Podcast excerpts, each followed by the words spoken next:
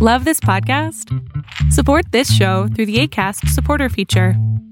It's up to you how much you give, and there's no regular commitment. Just click the link in the show description to support now.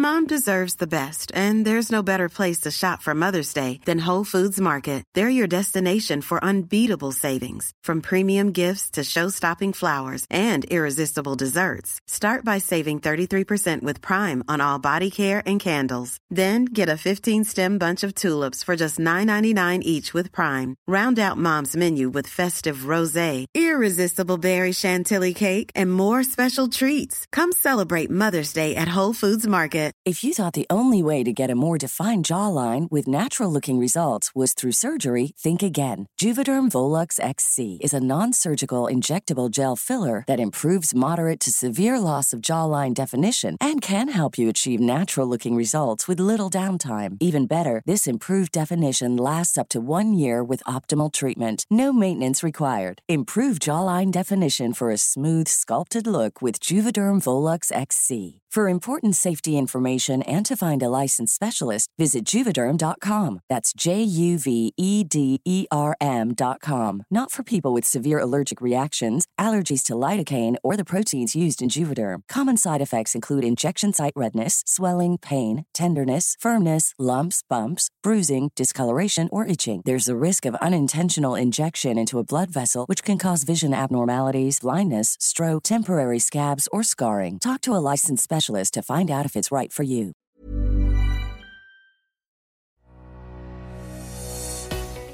¿Te gustaría aprender algo muchísimo más rápido y además que quede mucho más en tu memoria? Haz lo siguiente. La técnica se llama Feynman y esta técnica fue creada por un científico que descubrió que cuando tú elegías un concepto, lo enseñabas y revisabas, lo aprendías mucho mejor. Te voy a decir la técnica, es realmente muy sencilla. ¿Qué quiero aprender y cuál es el concepto que quiero aprender? Una vez que encontré qué quiero aprender, cuál es el concepto básico de lo que quiero aprender, tengo que estudiarlo.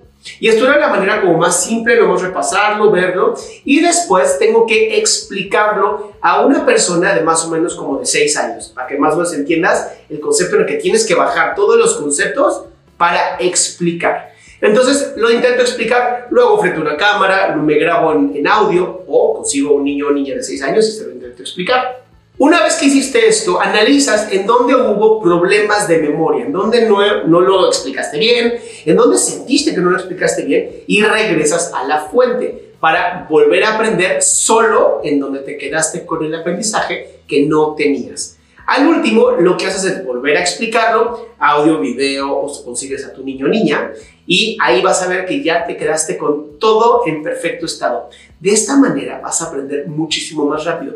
Entonces son cuatro pasos bien sencillos. Uno, aprender cuál es el concepto básico que quiero aprender. Dos, explicárselo a una personita de 6 años. Tres, revisar en dónde hubo lapsos de memoria que a lo mejor me faltó para volver a analizar y nada más leer eso. Y cuatro, si quieres, volver a explicarlo para que quede 100% claro. Esta es la razón por la cual muchas veces dicen que las personas que enseñan aprenden dos veces.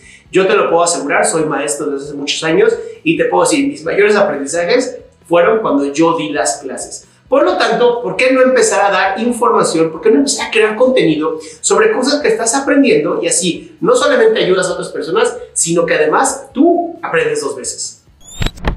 Mi nombre es Adrián Salama y te invito a mi página adriansalama.com en donde subo información nueva cada semana y además te ayudo a liberarte de tus emociones tóxicas, mejorando tu salud emocional y mental.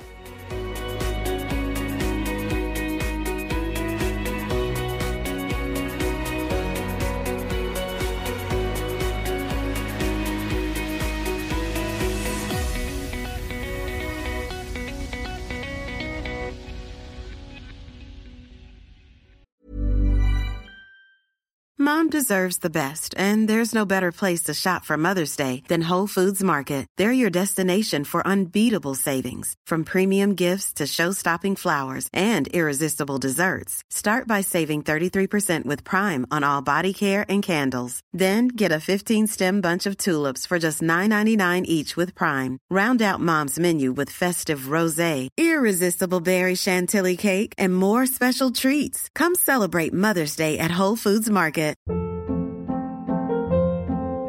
Hold up. What was that? Boring. No flavor. That was as bad as those leftovers you ate all week. Keke Palmer here, and it's time to say hello to something fresh and guilt-free. Hello Fresh. Jazz up dinner with pecan-crusted chicken or garlic butter shrimp scampi. Now that's music to my mouth. Hello Fresh. Let's get this dinner party started. Discover all the delicious possibilities at hellofresh.com.